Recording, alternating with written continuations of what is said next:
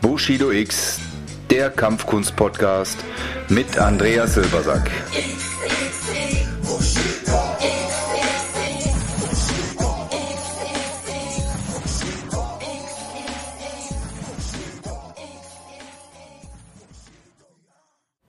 Ja, und da bin ich wieder, Andreas vom Bushido X Kampfkunst Podcast.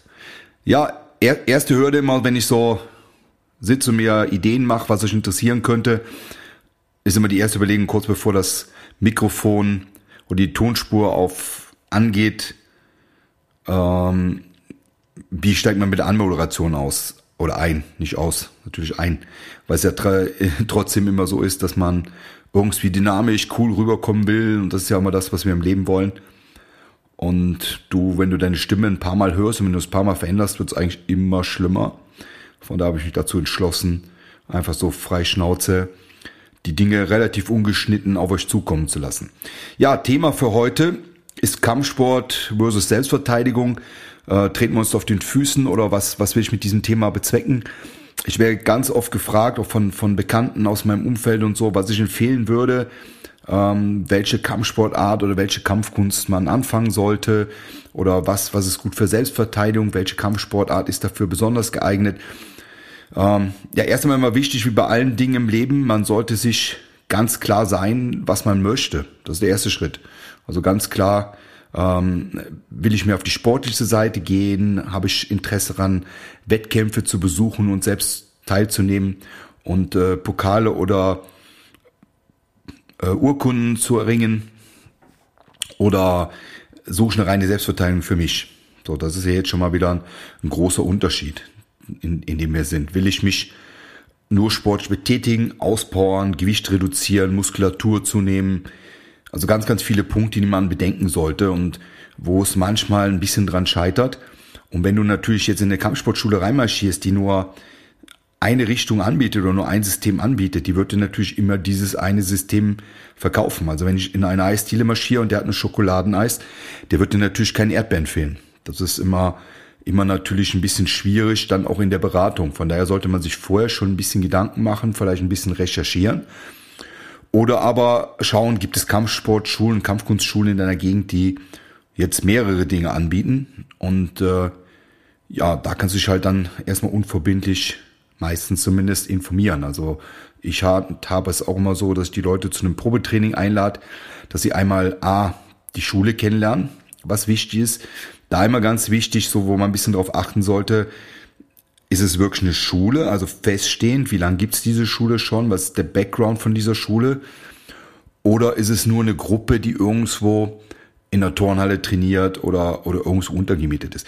Das muss jetzt auch nicht schlecht sein, aber man muss sich immer klar darüber werden, dass Sachen, die, die nicht gefestigt sind in ihrer Struktur, auch plötzlich weg sein können und dass der Trainer morgen eine andere Idee hat oder vielleicht auch aus irgendeinem Grund wirtschaftliche privat nicht mehr zum Training kommt. Jetzt hast du etwas angefangen und steckst da drin und dann ist es immer schwierig, sich umzuorientieren. Deshalb immer auch schauen so, ähm, ja, was, was für eine Background-Struktur hat diese Schule, wie ist die Ausstattung dieser Schule und ganz wichtig, was sind da für Leute?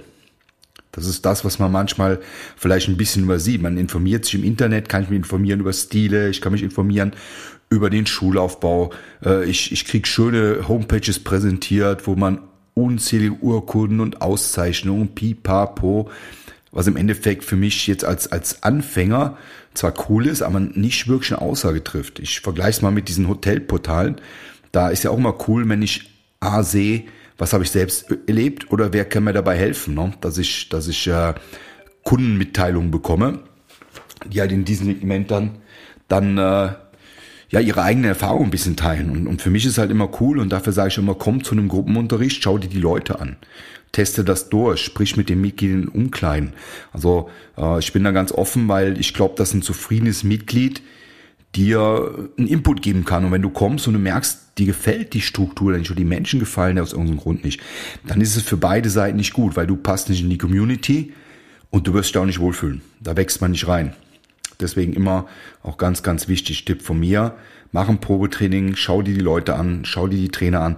informier dich über den Background dieser Trainer, weil wir leider natürlich in der Kampfkunst- und Kampfsportszene äh, keine wirkliche Normung haben. Also das ist äh, von, von sehr, sehr guten Leuten bis sehr, sehr schlechten Leuten tummelt sich da alles.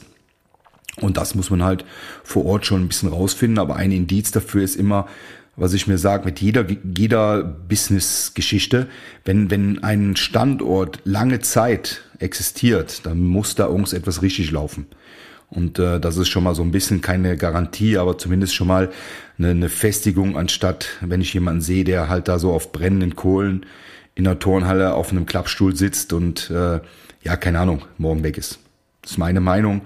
Könnt ihr mir auch gerne mal ein Feed zu schicken, wie ihr dazu steht, aber ich bin da schon eher so auf dieser Seite auch klare Worte zu finden und das so zu sehen. Ähm, ich habe in der Kampfkunstszene und auch im Kampfsport und eigentlich so immer in meinem Leben äh, gelernt und gelebt, das so anzusprechen, wie es jeder denkt, weil ich glaube, dass wir einfach Meinungen akzeptieren müssen. Wir müssen die nicht teilen, wir müssen sie akzeptieren. Ja, und das ist zu diesem Schuss jetzt erstmal meine Meinung. Gut, kommen wir mit dem Bogen zurück auf das, wo ich eingangs eingestiegen bin. Ähm, ja, was ist die richtige Selbstverteidigung für dich? Oder was ist der richtige Kampfsport für mich? So, erster Punkt mal, Selbstverteidigung und Kampfsport sind zwei Paar Schuhe. Das ist so wie ein Geländewagen und ein Sportwagen. Die sind einfach für zwei komplett unterschiedliche Benutzungsweisen konzipiert worden. Natürlich, wenn du Thai-Boxen tust oder wenn du Judo machst oder Taekwondo oder Boxen tust, ist dein Selbstverteidigungsfaktor um einiges höher als von jemandem, der nichts tut. Weil du einfach eine, eine ganz andere äh, Beweglichkeit reinbringst, du hast Techniken, die du einsetzen kannst, du, du hast äh, ja mehr Luft, mehr Kraft, also ganz alles Vorteile, die natürlich im Kampf oder in einer, in einer Auseinandersetzung entscheidend sind. Eine reine Selbstverteidigung und Selbstverteidigungssystem ist darauf ausgelegt, genau auf diesen Punkt zu trainieren, wenn etwas passiert, was ich nicht hab kommen sehen. Oder was in, in die Situation, in die ich reingeraten bin. Also malen wir uns mal das Bild aus. Du bist ein Boxer, du hast einen Kampf, du weißt, wann dein Kampf stattfindet. In der Regel weißt du auch, gegen wen dein Kampf stattfindet. Du hast ein fixes Reglement und weißt genau, was auf dich zukommt. So, und jetzt kommt es darauf an, hast du gut trainiert, äh, hast du den Gegner gut eingeschätzt, dein Herz und das entscheidet im Ende nachher darüber, ob du als Sieger oder als Verlierer aus dem Ring gehst. So, bei einer Selbstverteidigung ist die Nummer ja ganz anders. Das heißt, wir haben äh, eine absolute Variable. Wir haben kein, keine Festlegung, wo das passiert. Das heißt, das kann draußen sein, das kann drinnen sein, das kann in einem engen Raum sein, das kann in der Bahn sein, das kann Trepp auf, Trepp ab sein, das kann sein, wenn du sitzt. Meinetwegen, es kann sein, wenn du am Strand liegst. Also ein wahnsinnig großes Szenarium von diesen Dingen. So zweiter Punkt ist, es passiert plötzlich. Also die meisten Übergriffe passieren plötzlich.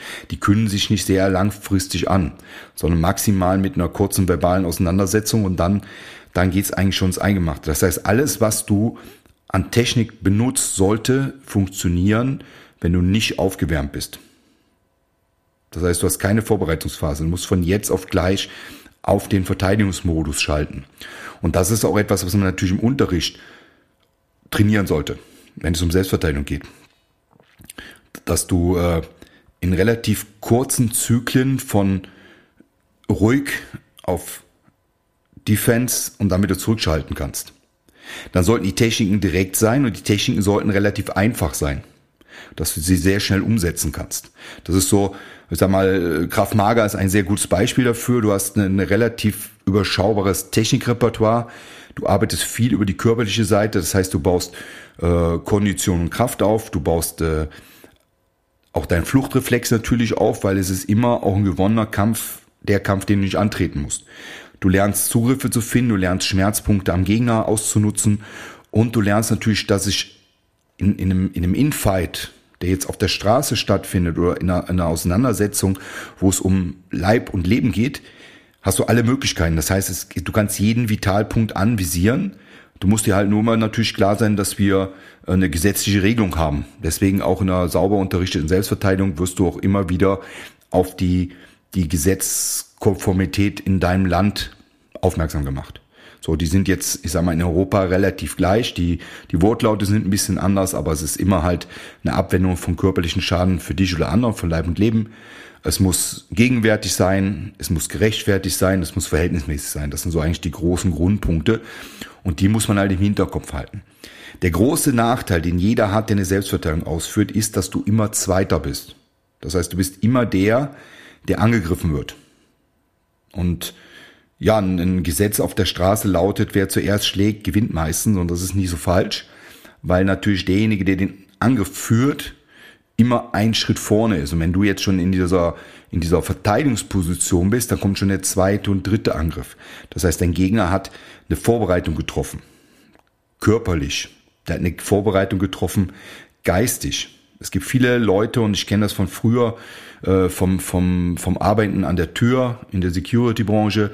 Äh, es gibt Menschen, die gehen mit dem Vorsatz fort, andere Menschen anzugreifen. Warum auch immer. Da ist einfach eine Störung im Verhalten. Das ist wie bei Hunden. Du hast halt sehr gemütliche und liebe Hunde und du hast einfach Hunde, die immer wieder eine Beißerei anfangen. Und ich vergleiche das einfach damit. Du hast Menschen, die aus irgendeinem Grund einen Übergriff initiieren. Und äh, ja, ob die Rechtfertigung, ob der eine schlechte Kindheit hatte oder einen schlechten Tag und so, die geht mir da ziemlich am Tralala vorbei. Weil im Endeffekt habe ich erstmal eine Situation, mit der ich klarkommen muss. Und wenn sich so jemand jemanden ausschaut für einen Angriff, dann sucht er sich natürlich nicht unbedingt den größten, stärksten, bösartigst aussehendsten Kerl in seiner Umgebung aus, sondern er sucht sich erstmal jemanden aus, der äh, den Eindruck macht, es ist ein einfaches Opfer. Egal ob jetzt Mann oder Frau, ich rede jetzt mal so geschlechterneutral, sondern bist du ein einfaches Opfer. Das, das kommt schon damit und damit fängt schon an. Eine gescheite Selbstverteidigung bildet natürlich auch eine andere Körperhaltung einen anderen Ausdruck, den du nach vorne bringst. Weil das ist das erste präventive Mittel. Das ist nicht das, was dich am Schluss schützt, aber das ist das, was im Vorfeld schon einige Geschichten, die auf dich zukommen, verhindert. Einfach, dass du ein selbstbewusstes Auftreten hast. Und das kommt dadurch, dass du A, natürlich Techniken lernst, die dich schützen und wo du mehr Selbstvertrauen zu dir selbst gewinnst. B, du baust deine Muskulatur auf, eine gescheite Muskulatur und eine gescheite Körperhaltung führt natürlich auch zu einem guten Körperausdruck. Und äh, so ein guter Körperausdruck ist natürlich auch immer ein, ein, ein Zeichen nach vorne, dass du da auf dem, auf dem wachsamen Punkt bist. Wenn ich, wenn ich unwachsam erscheine, dann ist das natürlich auch eine Möglichkeit, wo du dich angreifbar machst. Beispiel. Du gehst abends um elf in Richtung Bahnstation, hast einen Kapuzenpulli an oder eine Jacke mit einer Kapuze ziemlich weit ins Gesicht gezogen, dass dein, dein Sichtfeld wunderbar eingeschränkt ist. Am besten noch so zwei Kopfhörer in deine Ohren reinplopsen, so dass du gar nichts um dich rum hörst und, und marschierst in gebückter Haltung in Richtung U-Bahn-Station. Klassischer Fall. Denken wir das ganze Bild mal ein bisschen um.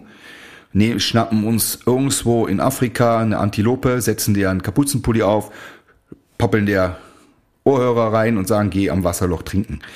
Wie viel Möglichkeiten oder wie, wie wahrscheinlich ist, dass die von dem Wasserloch zurückkommen? Relativ gering. Gut, wir leben jetzt nicht in Afrika, du lebst nicht in Afrika. Die die Gefahr ist vielleicht eine andere, aber die Gefahr ist trotzdem da. Das heißt, du läufst in einer Opferposition rum und dass, dass einer, ein Angreifer, also ein, ein potenzieller Täter deine Linie kreuzt, ist halt dann schon um einiges größer. Also von daher befrei dein Sichtfeld. Schau, wenn du in Situation bist, wo du allein bist, dass du dein, dein Gehör nicht, nicht wegschaltest. Hören ist auch immer ein Teil davon, um Sachen, die auf dich zukommen, frühzeitig zu registrieren, weil natürlich viel einfacher ist oder es viel einfacher ist, eine Selbstverteidigung oder eine Selbstverteidigungssituation zu meistern, wenn du eine frontale Situation hast, wenn du von hinten gegriffen wirst in, in unglaublich äh, ja kompakte und, und komplizierte äh, äh Szenarien, die oft so gerne in Selbstverteidigungssituationen gemacht werden. Weißt du, Frau wird von hinten im Würgegriff gegriffen, von einem Mann, der, keine Ahnung, Kopf größer ist, 40 Kilo mehr wiegt und jetzt macht die die super duper Selbstverteidigung. Da haut's mir was Heu raus. Weil in dem Moment, der wird nicht nur halten, wenn er diesen Übergriff gemacht hat, dann kommt Kraft auf den anderen zu, Druck, der Hals wird gewürgt. Selbst wenn du in dieser Situation noch die Geistesgegenwärtigkeit hast, zu versuchen, den Unterleib zu treffen, ist das nicht so einfach, wenn der Gegner nicht stehen bleibt. Und wenn er eine rohe Gewalt ausübt. Das heißt, er hat schon einen Zugriff und, und das erste sollte sein, dass er keinen Zugriff zu dir findet. Das ist sehr wichtig. Also der Zugriff gar nicht stattfindet, indem ich im Endeffekt mein, mein Radar um meinen Körper in meiner, meiner mir eigenen Besitzzone aufschalte. Klar, wenn wir keinen Platz haben, wir stehen in der U-Bahn, wir sind bei vielen Menschen, ist das eine andere Sache. Da ist das auch eher unwahrscheinlich, dass so ein Übergriff stattfindet. Übergriffe finden meistens da statt, wo du allein bist oder wo der, wo der Täter sich unbeobachtet fühlt, wo er glaubt, er hat einen Zugriff auf dich. Also von daher, äh, vom Gedankengang her, wenn du deine Arme ausstreckst, dich einmal im Kreis dreht, diesen Kreis, den deine Hände beschreiben, das ist dein Freifeld. Und ich versuche dieses Freifeld möglichst wenig von anderen penetrieren zu lassen.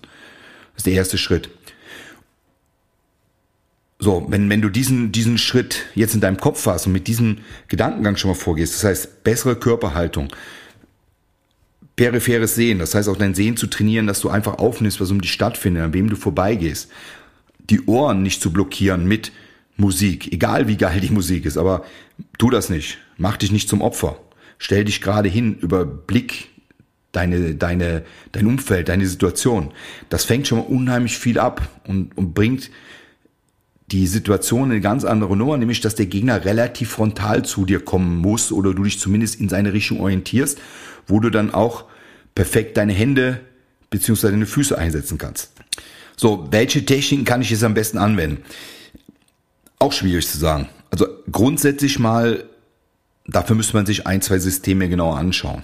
Ich habe gerade schon eingangs erwähnt, Kraft Mager ist eins von diesen Systemen, die relativ schnell ähm, zu begreifen sind. Man arbeitet immer in Situationen. Das ist jetzt vielleicht ein großer Unterschied zu klassischen Kampfkunstsystemen. Also im Kampfkunstsystem hast du ja so, du hast ein Formentraining, du hast ein Schrittarbeitstraining, du machst halt wahnsinnig viel Basics, bevor du wirklich immer in diese Kampfsituation kommst. Und das ist jetzt wieder schulabhängig. Bei den Sportarten natürlich das Gleiche. Du baust dich im Endeffekt auf mit dem Ziel, irgendwann in deinem Sport was zu machen. Nehmen wir eine Boxgruppe, ein Boxtrainer baut dich auf, um einen Boxkampf zu führen. Mit den Regeln und mit den Prinzipien von einem Boxkampf. Das heißt, super gute Handtechniken, unglaublich gute Oberkörperkoordination, eine Beinarbeit, die die Hände in eine perfekte Position stellen, aber natürlich auch offen für Unterleibtritte. Ganz klar, oder für Tritte generell, weil die in diesem Universum für denjenigen, der das macht, nicht vorkommen. Außer er sagt, okay, ich mache Boxen und ich mache noch ein zweites System. Jetzt wieder eine Geschmackssache. Das ist jetzt nicht das Ding, wenn du zum Boxen gehst und sagst, ich finde Boxen super geil, dass dann die Situation eintritt, dass das, dass das nicht super geil ist. Das ist ein, ein total geiler Sport und auch eine, eine geile Geschichte, um sich körperlich fit zu halten, auch wenn man kein Wettkämpfer wird. Aber es ist nicht gemacht für eine reine Selbstverteidigung. Du bist nochmal, wie eingangs erwähnt, natürlich viel besser dran als jemand, der sich nicht verteidigen kann. Und die ganzen Freunde und Kumpels, die ich habe, die längere Zeit geboxt haben, sind eine stehende Bank. Das heißt, die sind sehr schwer zu überwinden und die sind natürlich in Auseinandersetzung auch immer relativ stark aufgestellt. Das ist ganz klar. Aber wir haben jetzt wieder zwei Dinge. Du hast nur die Möglichkeit zu schlagen. Das ist jetzt selbstverteidigungstechnisch von deiner Sicht nicht schlecht, von der Sicht des Gesetzgebers andere Nummer.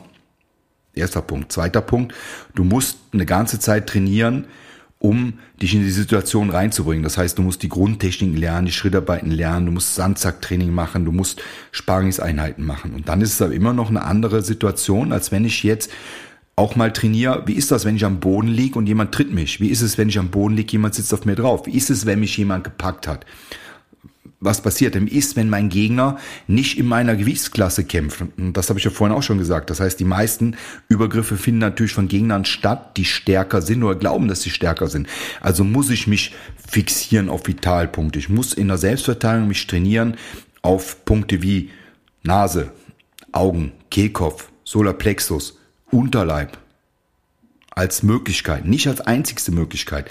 Es ist nicht so, wie es man es oft in, in so, so Fernsehdokumentationen dargestellt kriegt, dass du immer einen Zugriff auf den Unterleib bekommst.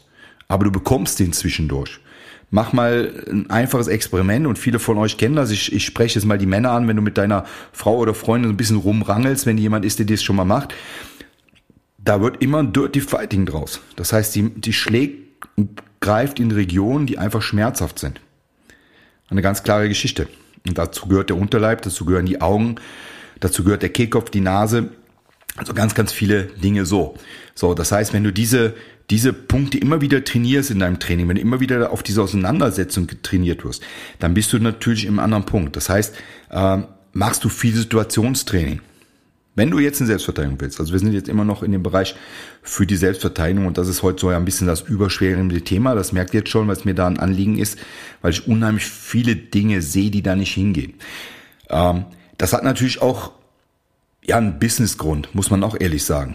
Wenn, wenn jemand eine Schule hat und etwas unterrichtet, was jetzt viel im sportlichen Bereich ist und die, die, die, der Markt fragt einfach nach Selbstverteidigung, da gibt es immer zwei Dinge. Entweder ich bilde mich weiter oder ich konzipiere etwas aus den Dingen, die ich habe. Aber ähm, ich kann natürlich auch mit einem Sportwagen ein kleines Stück ins Gelände fahren, aber der ist dafür nicht gemacht und der nimmt immer einen Schaden. Und wenn ich jetzt eine Handlung treffen will oder für eine bestimmte Sache eine Lösung braucht, dann sollte ich mir auch genau dieses Werkzeug suchen. Und da ist es halt dann wieder, dass man sagt, okay, Selbstverteidigung. Also erster Schritt, ich weiß nicht, wann der Gegner kommt. Ich weiß nicht, wie der Gegner kommt. Ich weiß auch nicht, äh, wie meine Position ist. Sitze ich, liege ich, stehe ich, habe ich vorhin auch schon mal erwähnt. Also du hast ganz, ganz viele Komponenten, die da mitspielen. Ich weiß von meiner Zeit im aktiven Security-Dienst, dass ja so etwas oft passiert, wenn du nicht damit rechnest. Aus Kleinigkeiten raus, aus, aus äh, Situation, die jemand vielleicht unterschätzt hat oder übersehen hat, dass, dass jemand vielleicht beim, beim sich rumdrehen ein Glas umgestoßen hat oder jemand auf den Fuß getreten ist und der genau nur das gebraucht hat, um eine Initialzündung zu kriegen. Das heißt, ein Triggerpunkt, der, der sowieso schon angereizt war, explodiert gerade. Und dann bist du auf einmal in so einer Situation, wo ich überlegen muss, okay, was ist jetzt wichtig? Wo sind meine Hände? Wo sind meine Füße? Äh, was ist eine, eine gute vorbereitete Kampfstellung, die jetzt trotzdem äh, nicht aggressiv wirkt, sondern auch deeskalierend, weil das ist ja auch immer ganz wichtig, weil eine Deeskalation ist natürlich immer auch ein Vorteil, die Situation zu entschärfen. Der, der Schlag oder die, die, die körperliche Auseinandersetzung ist die letzte Position, die ich eigentlich erreichen will. Das ist ja was manche Türsteher nicht verstehen. Der Türsteher ist nicht dazu da, in den Laden reinzurennen wie eine wilde Sau und dann Leute da wegzuhauen, sondern ein guter Türsteher, ein Doorman, so wie der Name schon sagt, filtert schon mal extrem gut an der Tür aus. Erster Punkt. Weil ich will einfach in meinem Laden keinen Ärger haben. Ich will in meinem Laden keine Brenzsituationen haben. Ich will nicht Situationen haben, die, die eskalieren können. So. Wenn das gut gemacht ist, kann es immer vorkommen. Und da, wo viele Menschen sind und wo, wo Menschen Alkohol trinken und so, dass es natürlich irgendwann zur Eskalation kommt. Dann muss ich einen relativ schnellen Zugriff finden. Und der Zugriff sollte so, so ruhig wie möglich ablaufen. Um dieses Problem aus dem Laden vor den Laden zu schaffen.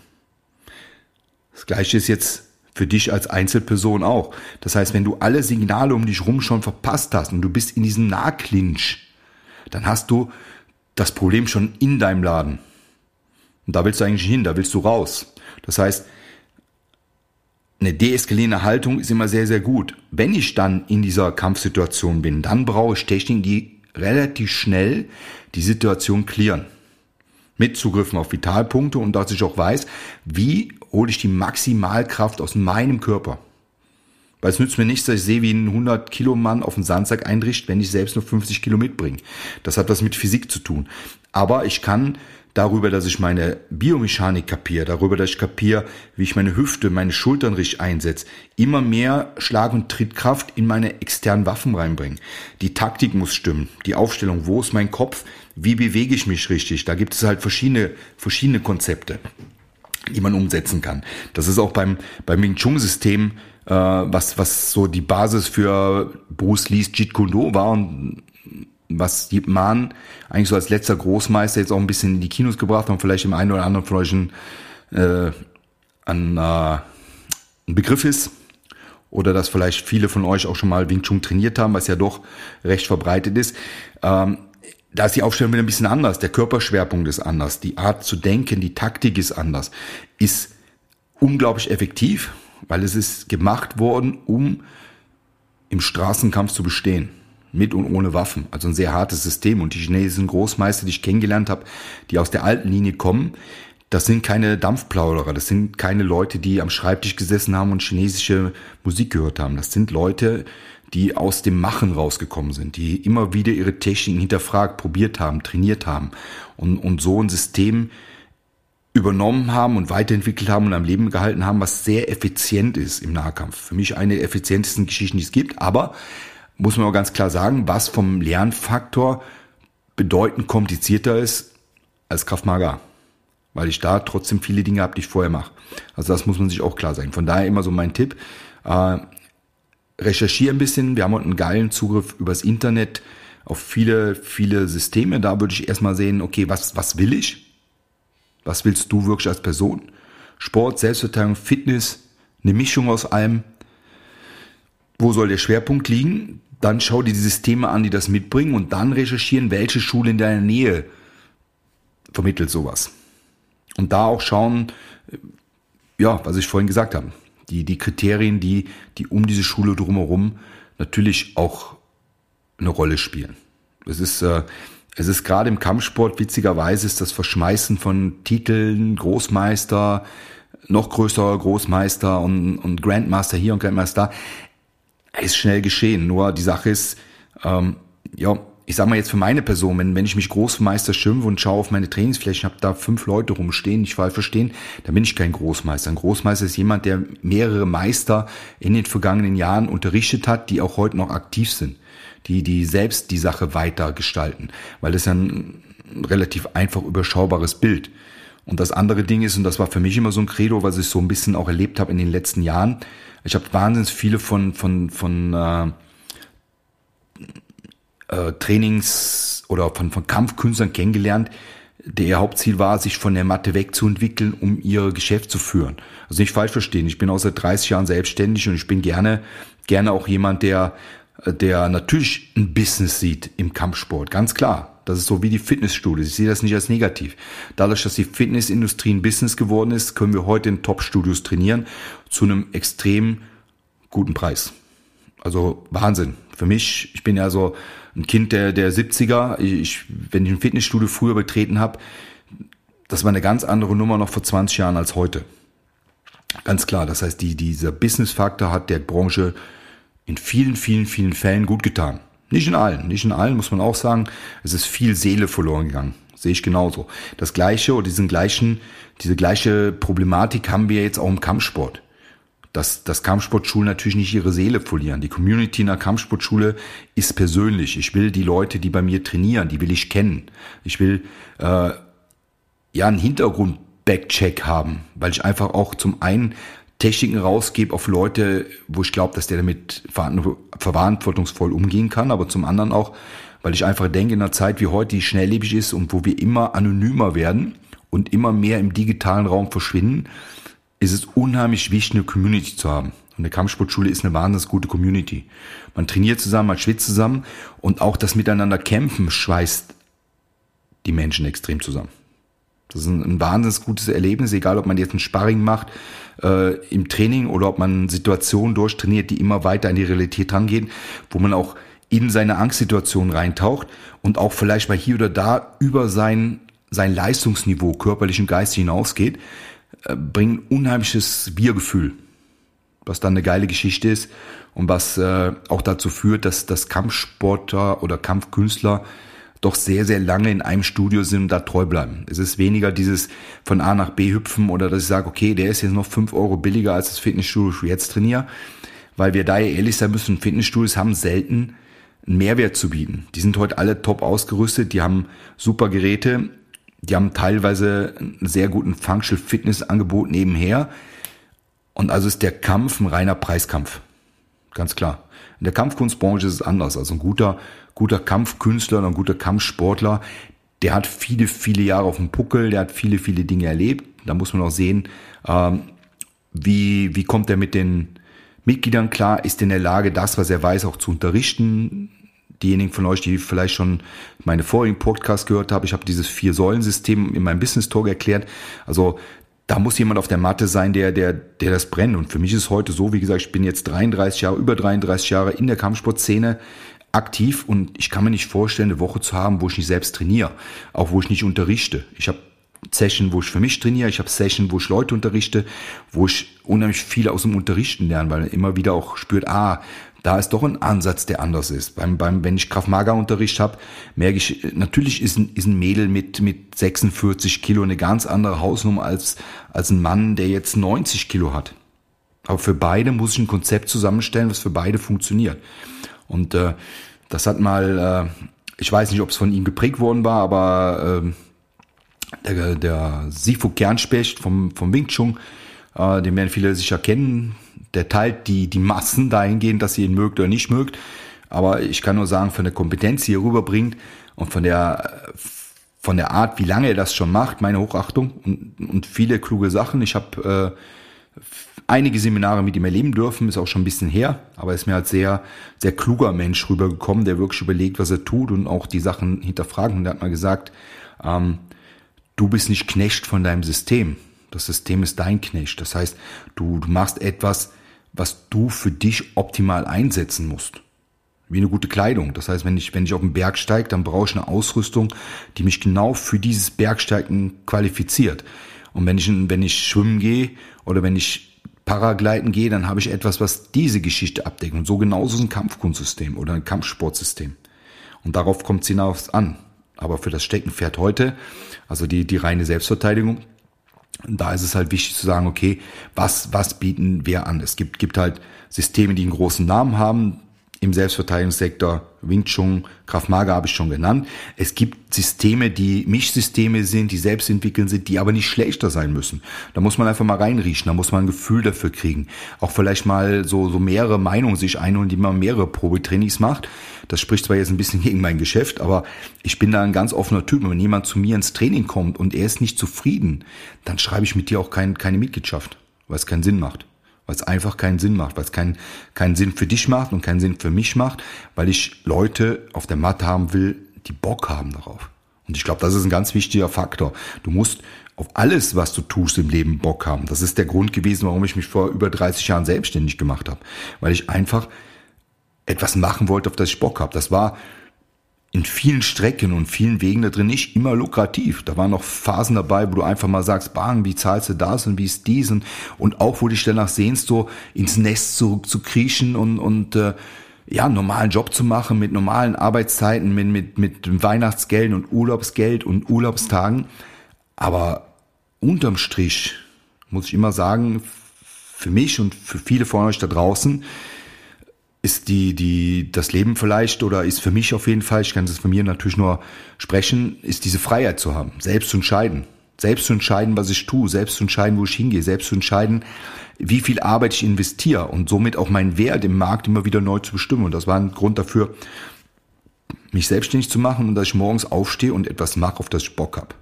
Weil ich glaube einfach, das Leben ist zu kurz, 40 Jahre was zu machen, wo du keinen Bock drauf hast oder wo du unglücklich bist oder wo du auf den nächsten Urlaub wartest oder auf die nächste Party wartest.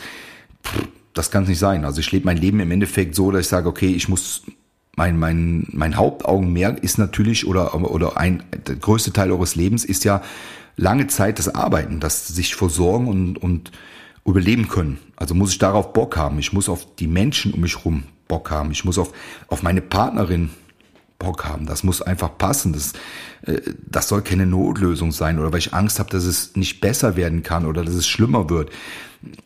Diese Angst habe ich nicht. Das heißt, das ist auch das, was die Kampfkunst im Endeffekt immer wieder machen. Das ist das, was mich auch an der körperlichen Auseinandersetzung reißt, egal ob es in dem Sparring oder auch, auch in, in Auseinandersetzungen, die, die, die in meinem Leben so stattgefunden haben. Es ist ja nur der Einstieg, bis es losgeht in einem Wettkampf, es gibt einen, einen, Gong oder einen Ton und du gehst in die Kampfszene rein. Und alles, was du bis dahin hattest, an Nervosität, an Überlegung und so, ist alles weg. Du läufst auf Autopilot. Es ist eine komplett befreite Blase, in der du wirklich im Jetzt lebst. Du kannst dir da keinen Gedanken an morgen überlegen oder an gestern Du musst im Jetzt leben. Also etwas, was, was so ein, natürlich ein Gedankengang ist und diejenigen von euch, die sich ein bisschen mit, mit Buddhismus und Chan-Buddhismus beschäftigen, die, die wissen dieses im Jetzt leben, Aufmerksamkeit entwickeln. Das ist ein ganz großes Thema für uns Menschen und gerade der Kampf ist für mich die Essenz im Jetzt leben, weil jeden Fehler, den du machst, wenn ein Gedanke von dir in der Zukunft ist, dann wirst du im Jetzt ausgeschaltet. Dann gehst du im Jetzt K.O. Das heißt, ein Kampf zieht mich immer ins Hier und Jetzt. Und das ist, ist eine geile Erfahrung, die einen auch, auch äh, geistig natürlich weiterentwickelt und auch ja, ein gutes Gefühl gibt,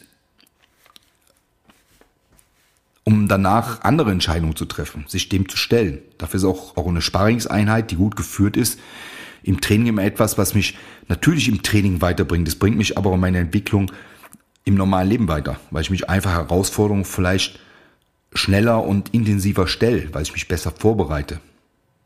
Und dass ich mich auch so äh, mit dem Gedanken anfreunde, ich sage, nicht darauf hoffen, dass die Auseinandersetzung nicht kommt, sondern bereit sein, wenn sie kommt. Es geht um Entwicklung von Bereitschaft. Und ich sage gerne in, in meinen Seminaren, auch wenn, wenn ich mit Leuten trainiere, und ich mache ja sehr viel auch für große Firmen und für, für äh, Institutionen, wo wir manchmal nur Theorieseminare haben oder die Praxisseminare. Ich bin Freund meistens, wenn ich das mischen kann und darf, dass man einfach mal da reinkommt und, und sich klar wird, es wird da etwas passieren. Es kommt etwas auf dich zu. Du kannst das nicht steuern. Das Leben ist nicht steuerbar. Das Leben ist eine Aneinanderreihung von ja, Situationen. Und dann vergleiche ich das gerne im Airbag. Also wir haben heute äh, in, in den Autos sechs, acht, zwölf Airbags. Aber wir gehen alle davon aus und hoffen, dass wir die nie sehen. Das ist ja das. Wir haben, wir haben sichere Autos. Und wir, wir fahren gerne sichere Autos. Weil wir denken, okay, wenn was passiert, habe ich da ein Airbag, da ein Airbag, da ein Airbag, da eine Monozelle. Alles perfekt, perfekt, perfekt. Aber eigentlich wollen wir das nicht, weil wenn ich den Airbag sehe, dann ist das Auto hin. Ganz klar. Ich habe das schon ein, zwei Mal in meinem Leben ausprobiert. Das Auto ist hin. Aber du hast überlebt. Und das ist ja viel wichtiger als das Auto. Wenn du in eine Auseinandersetzung kommst, das ist für mich so, du trainierst, trainierst, trainierst und wenn du nie den Airbag siehst, perfekt. Wenn es aber passiert, in der körperlichen Auseinandersetzung, dann muss ich was in der Hand haben, was funktioniert, mit dem ich effektiv und schnell zugreifen kann. Dass ich natürlich ein paar Kollateralschäden habe, ist ganz klar. So wie ich gerade gesagt habe, du siehst den Airbag des Autos hin, du hast eine Auseinandersetzung, der Abend ist sicher hin. Das heißt, du bist auf einer Party, es gibt eine körperliche Auseinandersetzung, Party ist zu Ende. So, der, der Abend danach, es gibt ja viele Entwicklungsstufen nach diesen Auseinandersetzungen. Egal, ob du jetzt dann äh, Gespräche mit der Polizei führen musst, ob du später Gespräche mit dem Richter führen musst, wie das entstanden ist, ob du in der Verhältnismäßigkeit warst, warum die Sache entstanden ist. Viele, viele Dinge spielen eine Rolle. Das heißt, du hast eine Situation natürlich da, wo du sagst, ah, das muss das jetzt sein und, und jetzt muss ich mit der Polizei reden und ich muss zum Gericht fahren und und und vielleicht äh, sieht der Richter die Situation anders und du du musst was zahlen, aber unterm Strich, ganz ehrlich, ist doch wichtig, dass es dir gut geht. Darum geht's doch. Und je mehr du kannst, und das ist auch immer ganz wichtig, weil jetzt wieder viele sagen, ja, aber da kannst du nicht jeden schlagen. Na, tue ich auch nicht. Wir haben ja am Anfang gesagt, dass wir, dass wir natürlich das nur benutzen, wenn es gar nicht anders geht. Also ein gepflegtes Weglaufen ist auch eine gute Deeskalationstechnik. So, da kommen wir wieder auf die Psyche natürlich ein bisschen rein. Bist du weggelaufen und sagst, okay, ich bin dem aus dem Weg gegangen, damit da kein Blödsinn entsteht, oder bist du unzufrieden mit dir und fühlst dich feige? Hm, ist, ist auch so ein Ding, was ich natürlich über die Kampfkunst entwickle. Weil wenn ich weiß über das, was ich kann, dann habe ich auch nicht das Gefühl, dass ich mich feige fühle. Für mich war mal ein gutes Beispiel. Ich habe mal vor vielen Jahren einen Berner Sennenhund gehabt und der ist äh, äh, da habe ich noch in Köln gelebt, habe in Köln Unterricht gegeben, bin mit meinem Berner Sennenhund von meiner Schule zu meiner Wohnung gegangen und aus dem, aus dem Floristikgeschäft schießt ein Dackel raus. Wupp, springt den Hund an und beißt ihm vorne in den Hals. Und die Berner Sennen, wer sie kennt, die haben ja so wahnsinnig viel Fell. Und dieser Dackel hält an dem Fell und knurrt und wackelt mit dem Hintern, kommt mit den Füßen nicht mehr zum Boden. Und mein Berner war so tief gechillt, weil er gesagt hat, lohnt sich die Auseinandersetzung für mich? Nö. Der ist einfach weitergegangen. Und nach zwei, drei Metern ist dieser Dackel extrem frustriert aus dem Benazen rausgefallen. Und mit hängenden Augen und hängendem Schwanz in Richtung Heimat marschiert. Also was ich damit sagen will, ist, wenn du so stark bist, auch, auch in deiner Geistenhaltung, dass du die Sachen, die nicht, nicht äh, notwendig sind, einfach an dir abtropfen lässt. Sprich, dass du der Situation aus dem Weg gehst. Wenn jemand sagt, du bist feige oder du bist schwach oder er kann nicht schlagen, spielt keine Rolle. Aber bist du auch wirklich schon so weit? Oder bist du eh jemand momentan noch, der in Angst lebt oder der sagt, ja, aber ich hätte und ich habe mich nicht getraut und das ist schlecht. Also ich habe diese Diskussion ja viel geführt in den vergangenen Jahren, auch mit Schüler und Schülerinnen von mir. Das ist eine Entwicklungsphase. Das ist nichts, was einfach so ist. Manche sind ein bisschen mehr, manche sind ein bisschen weniger aggressiv, manche sind ein bisschen mehr, manche sind ein bisschen weniger selbstbewusst. Aber unterm Strich ist im Endeffekt alles eine Entwicklungsphase. Situationen, die wir nicht kennen, überfordern uns. Und deswegen ist ein gutes Selbstverteidigungstraining auch immer ein Training von Situationen. raus aus der Wohlfühlzone. Unangenehme Situation. Situationen, die, die natürlich auch mit und mit, je länger du dabei bist, schon mal das Gewaltpotenzial nach oben drehen, um einfach dich an diese, diesen Druck zu gewöhnen, an die Hitze von einem Kampf dich zu gewöhnen. Damit, wenn das nachher entsteht, du im richtigen Moment das Richtige tun kannst. Und das ist ja auch ganz wichtig. Wenn ich kein, kein Hektiker bin, wenn ich keine Angst habe, wenn ich ein Repertoire von sauberen äh, Reaktionen aufgebaut habe, dann kann ich verhältnismäßig agieren. Ich kann die, die, die Situation viel verhältnismäßig erklären je erfahrener ein Kampfkünstler oder ein Kampfsportler ist, der jetzt im Selbstverteidigungssektor unterwegs ist, desto qualifiziert, qualifizierter und dosierter kann er die Sachen anwenden und wirklich Leute ruhig stellen oder, oder äh, ähm, deeskalieren mit dem Maß, was er braucht. Auch ein Schlag kann ja deeskalierend sein. Ich kann einen Schlag geben, der jetzt auf der Nase landet und dem anderen das Nasenbein bricht was jetzt eine relativ große Verletzung ist, wo es auch dazu kommt, dass jemand stark blutet und ein Riesengeschrei und ein Aufstand ist. Ich kann aber auch einen Schlag auf Position geben, die dem anderen extrem viel Schmerzen bereiten, ihm aber nicht verletzen großartig, ihn aber dazu bringen, keine Intention mehr zu haben, nochmals anzugreifen. Aber das muss ich halt trainieren. Und deswegen Selbstverteidigung ganz klar muss trainiert werden, genau wie ein Kampfsport trainiert werden muss. Und so ähm, ja, ihr habt jetzt gesehen, ich habe einen relativ langen, langen Monolog darüber gehalten, weil es einfach ein Thema ist, was in mir brennt und weil ich so oft so, so Fragen höre oder auch Antworten lese, wo ich sage so, ist ja ein Bullshit. Ganz ehrlich, ein Bullshit. Das sind Leute, die teilweise antworten, äh, Selbstverteidigungstrainer, die noch nie eine reelle Situation auf der Straße erlebt haben. Gibt es viele. Und man muss natürlich auch überlegen, was bist du für ein Typ? Wie, wie ist dein, dein, dein, dein äh, Situations- oder Gefahrenpotenzial? Aber es sind ganz viele Dinge, die man tun sollte. Und ein guter Selbstverteidigungstrainer sollte immer auch dich als Person analysieren und dir als Person äh, Tipps geben, was du vielleicht verändern solltest. Wie am Anfang erwähnt, Körperhaltung, ganz wichtig. Ja, dann äh, Stimme, viele Dinge, viele, viele Dinge, die jetzt hier zu weit führen wollen, aber in einem Training durchaus äh, dann auch eine gute Berechtigung finden. Und das ist hier wieder das, was ich schon mal in, in einem Podcast vorher erwähnt habe. Es muss ein gutes Curriculum, sprich ein Trainingsplan in einer Schule stattfinden, weil sonst trainiert der Trainer nur die Dinge, auf die er Bock hat. Und ich muss alles trainieren mit meinen Leuten. Ich muss die Situation trainieren, ich muss ein Sandsacktraining trainieren, ich muss eine gute Schlag- und Trittschule trainieren, ich muss auf jeden Fall eine gute Fallschule trainieren, weil 80 Prozent der Geschichten gehen zu Boden und du wirst zu Boden fallen und du wirst am Boden arbeiten müssen. Irgendwann, vielleicht nicht beim ersten Mal, aber beim zweiten Mal, wenn dir sowas passiert.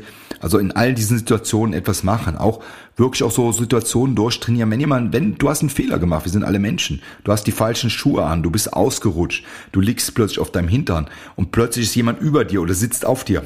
Und da musst du Zugriffe haben. Und da fing auch äh, im Stand und am Boden arbeiten. Ganz wichtig. Und im Selbstverteidigungssektor, meiner Meinung nach extrem wichtig, Angriffe mit Schlag- und Stichwaffen. Die realistisch und ehrlich. Nicht so Bing Bing, Wochenendkurs, du kannst ein Messer abwehren. Alles Bullshit. Alles Bullshit. Du kannst das Messer nicht abwehren. Das, was du lernst oder lernen solltest mit der Zeit, ist einfach die Verletzungsintensität bei dir zu minimieren. Von tödlich auf schwer, von schwer auf gering. Ein Schnitt ins Muskelfleisch ist nicht angenehm, aber ein Schnitt ins Muskelfleisch ist etwas, was du in zehn Tagen ausgesessen hast. Du kriegst ein, du wirst genäht und, und das wächst zu und alles gut. Aber ein Schnitt über eine Arterie ist eine ganz andere Geschichte. Ein Stich in, in, in dein Körper ist eine ganz andere Geschichte, wo wir hingehen. Und das ist halt das, das, was auch beim Waffentraining wichtig ist, dass du die Waffe, Messer und, und Schlagwaffen ähm, von der Bewegung verstehst was der Gegner machen kann. Und dass die, die Fenster siehst, die sich öffnen, wenn du damit trainierst und wo du reingehen kannst. Und das sind auch immer so Dinge, die man dann einstiegsmäßig natürlich gut trainieren kann in der Situation. Und wenn du dann da drin bist und sagst, okay, ich bin jetzt längere Zeit schon so eine Trainingssequenz, dann weiterführen in ein komplizierteres Programm einsteigen. Also so, ich, ich mache mein, mein Kraftmager-Programm in, in zweimal 20 Wocheneinheiten, die, die in Anfänger und Fortgeschrittene sind. Und wenn du da durch bist, dann bleibst du entweder in der Rotation und feilst das immer besser aus, weil das ist ja auch ein Gedankengang, den man haben muss. Es muss nicht immer was Neues kommen. Es kommt auch beim Boxen, beim Thai-Box nicht immer was Neues. Es kommt einfach darauf an, dass ich das, was ich beherrsche, perfektioniere. Darum geht's. Und wenn das gut sitzt, dann kann man nur schauen, wenn ich Bock darauf habe, dass ich die Taktik ändere, dass ich den, den, den Ansatzpunkt ändere, dass ich mir äh, meine Paradigmen ein bisschen ändere, wie ich an etwas rangehe. Und das sind dann wieder auch so komplexere Waffensysteme oder komplexere Bodensysteme, wo ich einfach reinschnupper, die das Ganze, die Summe von mir erhöhen. Weil die Summe von mir ist im Endeffekt ja das, was ich dann abliefer.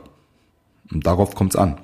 Okay, also jetzt sind wir relativ weit da reingekommen in, in den Bereich Selbstverteidigung. Ich hoffe, dass euch das ein bisschen hier und da eine Antwort gegeben hat. Das sind natürlich ganz, ganz viele Dinge und vielleicht auch eine Frage, die er sich jetzt stellt, aber die ich nicht beantwortet habe. Von daher äh, schick mir einfach eine E-Mail oder äh, geh auf meine Website www.bushidix.com und, und schick mir da eine Nachricht und ich schicke dir darauf gerne was zurück. Und wenn es vielleicht passt, auch dass wir hier in dem Podcast äh, deine Frage beantworten oder wir vielleicht auch uns mal über über den oder im Podcast miteinander unterhalten und und Sachen rausgeben, weil ich glaube einfach, dass es sehr sehr gut ist, äh, ja, offen damit umzugehen. Es gibt, es gibt keinen unbesiegbaren Menschen und es gibt auch kein System, was unfehlbar ist. Es ist nur, es verbessert einfach das Potenzial, Dinge durchzustehen. Und äh, wie eingangs erwähnt, ich bin auch heute immer noch im Training und ich suche mir immer noch äh, Mentoren, wo ich einfach Schüler bin. Nach all der Zeit trotzdem, obwohl ich so viele Schüler habe selbst und, und das mache, weil zum einen ein bisschen so eine, eine kleine gelebte Demo zu dir selbst ist wichtig, einfach mal Schüler sein und zuzuhören, was andere erklären. Äh, ich stehe da voll drauf, ich stehe darauf, andere Systeme auszuprobieren, ich stehe darauf, mit anderen Menschen, die die äh, das mögen und auch das wollen, in Kontakt zu treten und ihre Sachen zu berichten.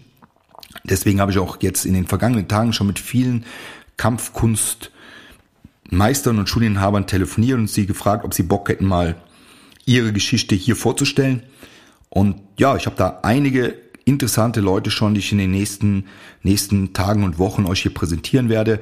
Ich werde die Wing Chun Szene mal so ein bisschen durchforsten, aber von verschiedenen Familien, verschiedenen Richtungen und einfach mal jeden zu Wort kommen lassen und seine, seine Ideen und seine, seine, seine Liebe, Passion, die er hat oder was er sieht oder was er glaubt, wo es hingeht, hier einfach ganz wertfrei hinstellen zu lassen und äh, mit dem vergleichen, was ich denke.